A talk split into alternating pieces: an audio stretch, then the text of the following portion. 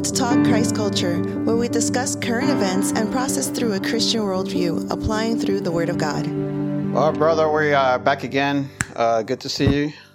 Likewise, how was your Memorial Day weekend? Memorial Day weekend was good. I did my my uh, chaplain services, uh, my invocation and benediction. We have a new park that uh, it's called Veterans Park. As you know, I'm a I'm a chaplain for the American Legion, and uh, we I do a lot of things for the veterans. And uh, we just uh, had a park dedicated. Uh, first of all, we we named it Veterans Park, and now each each uh, each year they're going to have uh, the memorial service there. And Well, at least you did what is supposed to be done that day. oh yeah, absolutely because, you honor know, honor service people. that day is supposed to be a day that we uh, celebrate and remember those who have given their life to preserve our liberty, freedom, and sovereignty.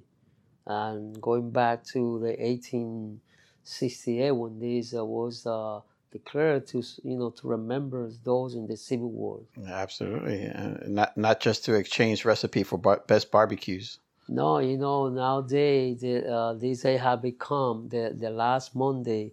It may have become the day that mark vacation season, traveling season. You know, the uh, uh, uh, you know, uh, uh, a lot of things. Yeah, the school store, school is uh, they offering over. good offer, you offer, offer, you know, especially you know, sale in, in the store Yeah, yeah, and unofficially the summer because it's the first you know holy, you know weekend long weekend so, like uh, yesterday i mean sunday i was think that today sunday i was saying how the correlation between how in this country we have lost the uh, solemnity and the meaning and value of the day and the same time that is happening amongst God's children. yeah, uh, yeah. Uh, we, now you know the day of the Lord was supposed to be. I mean, when the, the of the Lord was supposed to be Sunday, right? yeah. And they have become the hours of the Lord. Yes, yes. Because yes, people want still the to whole go- day, and and even and even the the two hours or the hour and a half that you spend at church is yeah, it's too long. Too long, more people want to come in the morning because they want they want to have uh, more time to do you know secular stuff and whatever they want, whatever they wish, going to the beach, uh, going to the mall for a sale. But it- going back to three three year back, three year back, I don't know if you remember that. Church used to be like we go in the morning, some churches and some congregation to have a Sunday class. Then after that, they will go to do a personal evangelism, either going, you know, visiting the, the sick, going to a nursing home, to the hospital, then come back in the evening for a congregational service, right? Yes, yeah. There was it was. 30 Uh, years, I mean, I remember back, that's not that long ago, 30 years ago, that's what we used to do still. Like, you have a, or some congregation have a service in the morning, then, you know, you rest and you go and visit the, the, the sick, whoever was in present at, at the Sunday class or, or service, or you go to a nursing home, local nursing home or hospital. Yeah. Uh, um, and then the whole day was there of the Lord, but now it's the hours of the Lord because there's a lot of stuff that have become more important, like having a barbecue, having a barbecue, Going to the going to, beach. going to the uh, having a, race car, watching the race car races, and or, or, or golf. going to the park to play ball. You know, that, that have become more important, like coming together in person with other believers to uh, remember what Christ has done for us. He set us free from the curse of, sin. He gave us salvation um, to honor Him and partake the bread in communion to collectively announce, you know, His death, resurrection, and second coming. I mean, that that should be the goal. I mean, to come in person, and that lead me to this book that we're reading. Uh, you know, we, we some of the rediscover church. Yeah, Yeah, is. Rediscover that- that's a Church. good. Uh, yeah, because now on top of all that that was before existed before when this COVID thing hit, people went online now, and now it, instead of the whole day thing, and then it got cut down to just two hours. Now imagine these people instead of attending the church, they go online or watch a recording and they they're done with their church in a half hour and 45 minutes. they check the car and they, their conscience is clean because they at least they they attend to and you know honestly uh, i don't want to say everyone but most of the people they didn't pay attention. I, I, I don't want to say oh, you know here what i show you uh, on last saturday about you know that can happen. People just they just log in to make you believe that they're in, they're there, they log in, they're, they're present, but they're doing all the things. Right, and you can tell a lot of that when they don't even put their picture. Yeah. They don't show their, their camera, their face in the video. They have like just their names. Or, or even, or even in some cases, like the thing that I shared with you last Saturday. I mean, they had a camera on. They're doing stupid stuff. They're, they're doing stupid, uh, unnecessary stuff that uh, you figure at least during that time you would have some kind of sacred moment there to to there is no sacred and then you know this book deal about yeah the, what's the name of that book there? That's uh, uh rediscover, rediscover church. church. it's about you know the, the the the necessity to bring people back in person. I mean yes covid is way behind our back. Yes uh, because of the emergency that we have we went on zoom we went like streaming.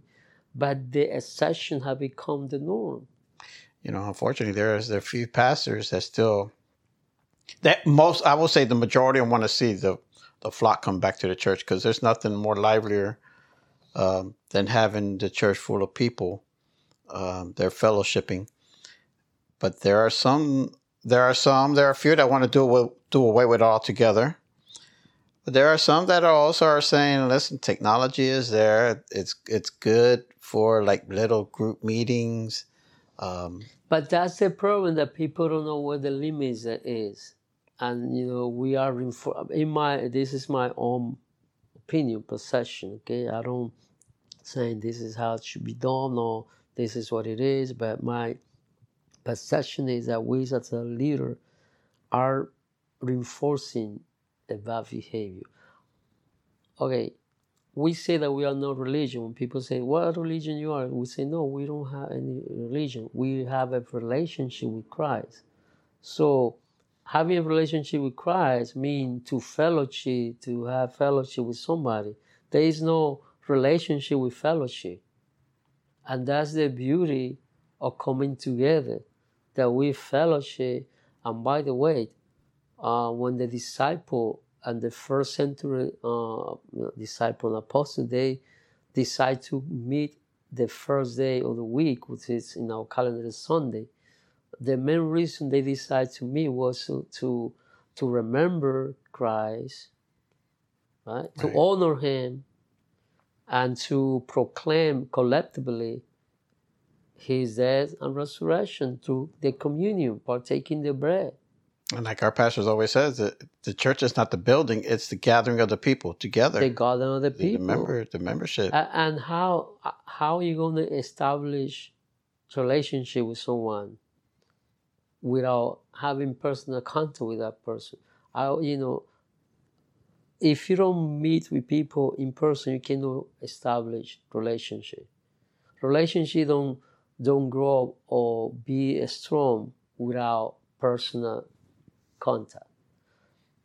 For instance, if we have a you know a face-to-face meeting, you know, a group of people, uh, large, small, you know, we will be let, us say you and I we, we become close, and you know, after the meeting, I may say, hey, hey, brother, you know, can you stay five minutes after the meeting because I would like to share with you something. I need, I need someone to bend. That happened in those personal meetings. That doesn't happen in, and in, in Zoom. yeah, every, in Zoom meetings, everybody say bye, boom, but, and that's but it. Not only that, you get, you don't feel comfortable no. speaking this. So, but in the meantime, you know, you build relationship in a face-to-face uh, uh, environment. Yeah. So that's why people need to understand that. That's what we call family of God. At some point, I know that you know you, you grow up, you, you brother, sister, then you grow up, and then everybody you know, take their own way. But at some point, I don't know how often, but at some point, people come together because they need a. Also, let's let's let's do it again. You're talking about um, the whole day at church when people used to get together at church. How can we, as a church, because church is not just going and meeting and fellowshipping at the church, how do we then form some kind of mission work to go out together to a nursery or to a hospital That's to visit? how it used to be in the past. I remember when I first uh, moved to Florida, I used to go to a church there. We we have we have a, a Sunday school, then we go to a nursing home, you know, assisting facility close by, or local hospital. We go and visit, or somebody that didn't show up in the morning, we go to see visiting the need or or the whoever is sick and then, you know, in the evening, because it's all about how passionate are you about Christ. Nowadays, I believe people just want to have a place open where they can go when they don't have anything else to do, that they can go and make the conscience feel good about. And it's that because as a church, as the body of Christ together, we should be, after the church, go and extend that church of Christ to the to community. the community, going going out, going out Exactly. uh, in a personal evangelism as a collectively, individually, or doing a good deed like visiting the sick, visiting the ill. Uh, what we want to do, Russian, you know who the best customer on Sunday for the restaurant? Churchgoers. Yeah. I mean, these people are already, oh, here come. I mean, they already know that. Uh, not because they, they preach to them, but because they know that they, They're uh, coming somewhere right after people, church They're going to go and come. and, and and it's and it's sad because uh, like you mentioned um, we we should be extending each uh, each other or as a mission to go and do things to the community reaching out to the community as a church As a church. collectively uh, and you can't do that in, in a zoom meeting or attending online services and stuff like that. How do you how do you establish a relationship with your fellow believers then to go and work together? Because you have to then work together to go out and do these these uh, tasks out in the And that was not Christ's intention. He established his church. Well it It wasn't was to people to grow up together. Like, well know, let's put but let's let's thinking way back 30 something years when you first uh, 40 years when you first got saved yeah. What was your first thing? You wanted to join God's family. I, I want Not by to yourself, Grow. I want to grow with other people Help me to grow and E- shape me, like the Bible say, you know, iron sharper iron, and that was uh, Christ's intention that His body. That's why He's called His body.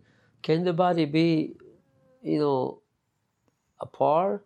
No, we need to come no. together. To work together. And this is how uh, we can show the world that Christ has been sent by the Father. What is uh, the the pray the that Jesus, you know, the and is is written in John 17 that they love one another. How you gonna grow your love for one another if you don't rub, yeah, rub elbows with your fellow fellow believers. how you gonna uh, get to know you, you, your brothers and sisters? How you gonna get to get closer and be able to do mission, like you just say, if we are not coming together?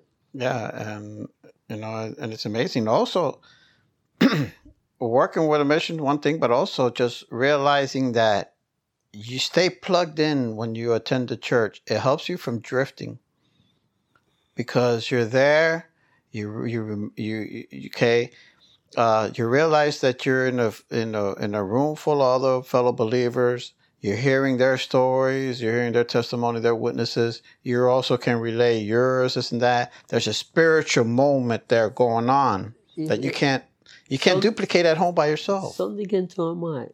Back then, back then, let's say four years ago, okay, when something happened, what's the first place that people used to go? No, let's go to the church. Let's get, let's get a preacher.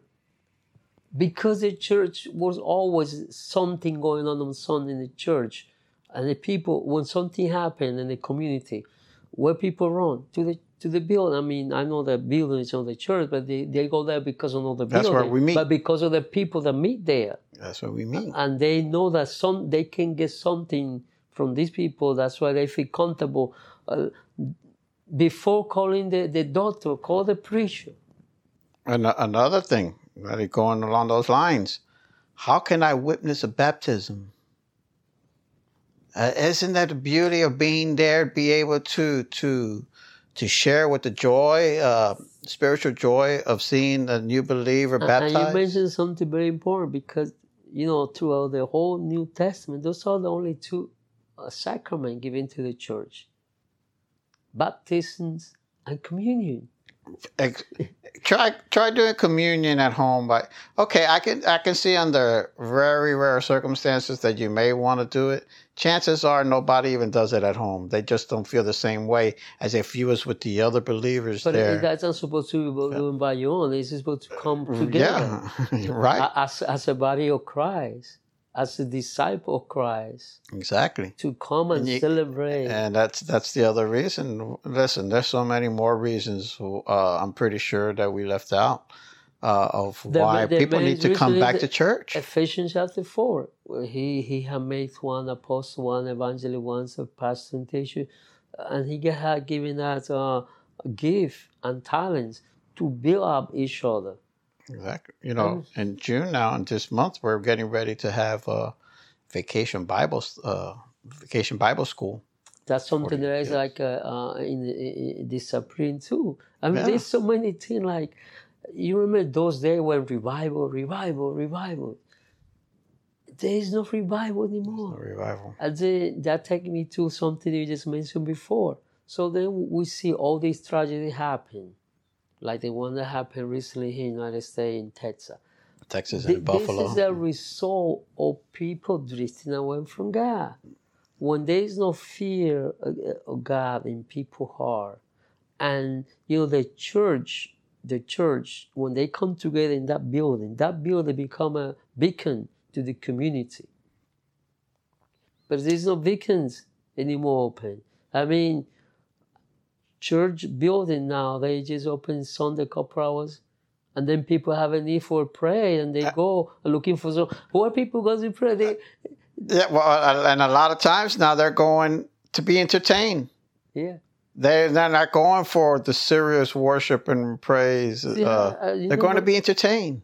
how many times have been there waiting for the door to be open and people come and say I, I, I need someone to pray for me i'm there just standing there waiting for the door to be open and i pray with people and for people because people look at the bill there are people that they can they, they even though they are not christians they, they are people that call out to god and they can pray for me Hey, listen, uh, I'm not. I'm not an ordained pastor minister. you don't have to there and pastor to I- pray for people Right. And it's one of the reasons why I became a chaplain to be able to to go and whenever these people need prayer because for some reason they they feel comfortable when they see the chaplain Mhm.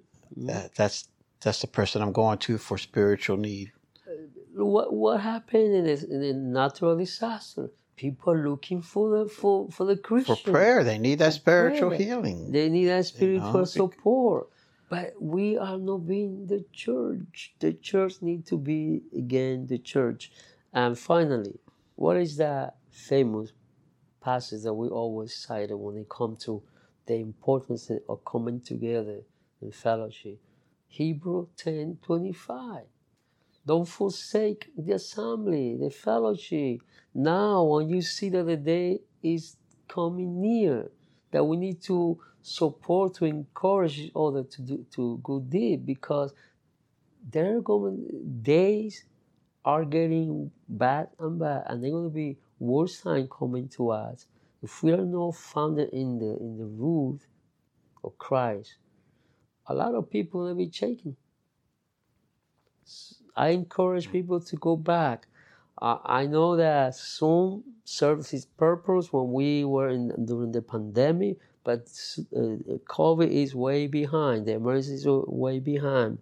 Let's discover, rediscover church again, the beauty of coming together, the beauty or singing together, the of partaking the bread, the of helping each other, the beauty or oh, putting a smile on somebody first. Some people they come to the to the meeting, you know, down, depressed, and just the fact that somebody smiled to them or put their hands on the shoulder, it's like it, it, it's wonderful. It's a relief. And, I know we're mentioning Zoom, but we're this includes YouTube, Everything, Facebook, everything, and uh, the, all these other uh, all these other gateways. That for, uh, that's for those people who really I don't know bedridden, homebound. I understand that, but for people who can literally walk, drive, it's amazing. I, w- I was talking to another fellow pastor the day that uh, the, the same thing that happened to happen to me. Like the people who normally use Zoom and the and the YouTube thing are the people within than a mile from the building. That's shameful. That is that, that is shameful because again, it didn't take them much to step out of the priority because the priority should be always first of all, you know, to to to attend the church. I mean, I know just for a lot of people out there that that priority doesn't exist because there's something a ball game or something mm-hmm. they consider more important. Church is out of the question. Um, but now with with with this uh, with the internet service, it's going to be hard. But uh, you know, I, I I pray that people will realize what it is that they joined the, the, the family of God for, and reconnect and make the church a priority again. All these other things you can know, wait. We have to pray that God, you know, stirring the, uh, the fire that people can really understand what it is to be a family of God. I mean, that people really don't just say, You my brother, you my sister.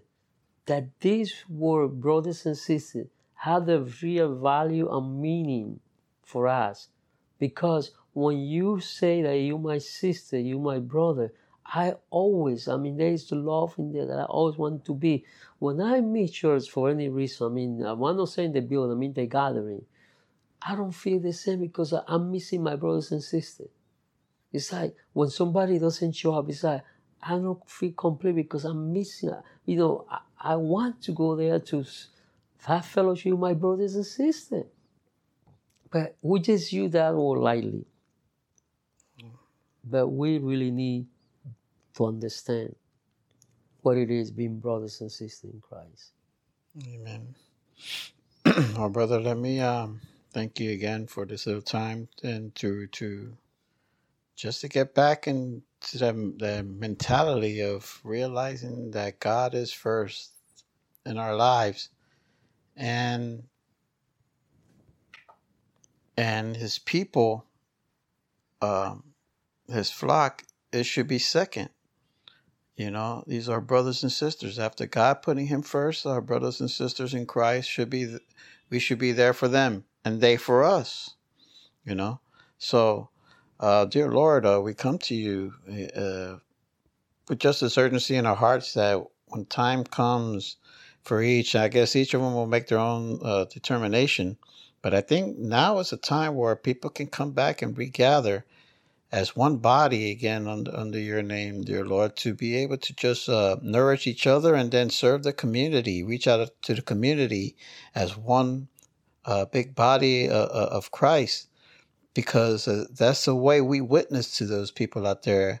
One by one is okay, but also as a as a as a group, as a gathering, as a collective uh, body, we can do more, dear Lord. I pray that uh, you know we thank we thank you, Lord, for providing technology that you did while COVID has uh, you know put us down. But now we pray, dear Lord, that you also stir the hearts back to get back to church and revive the church, revive the spirits of the people, get back to baptisms and communions, and be able to minister to one another, dear Lord. Uh, we thank you in the name of Jesus. Amen. Let us thank our sponsors, Iglesia Victoria Jesus, located at 800 Northwest 102nd Avenue, Pembroke Pines, Florida 33026. They may be reached at 786 401 2442 or at their email info at vjesus.org. They hold Sunday service at 2 p.m. and weekly Bible studies on Wednesday, 7:30 p.m., both in Spanish with translation in English upon request. Thanks for joining us. Please feel free to share this podcast with any family and friends who may be spiritually enriched by it. Also, if any of you have any questions or have any topics you would like us to discuss, please email us at talkchristculture at gmail.com or call and leave a message or text at 305 510 2699. Until next time, may God bless you richly.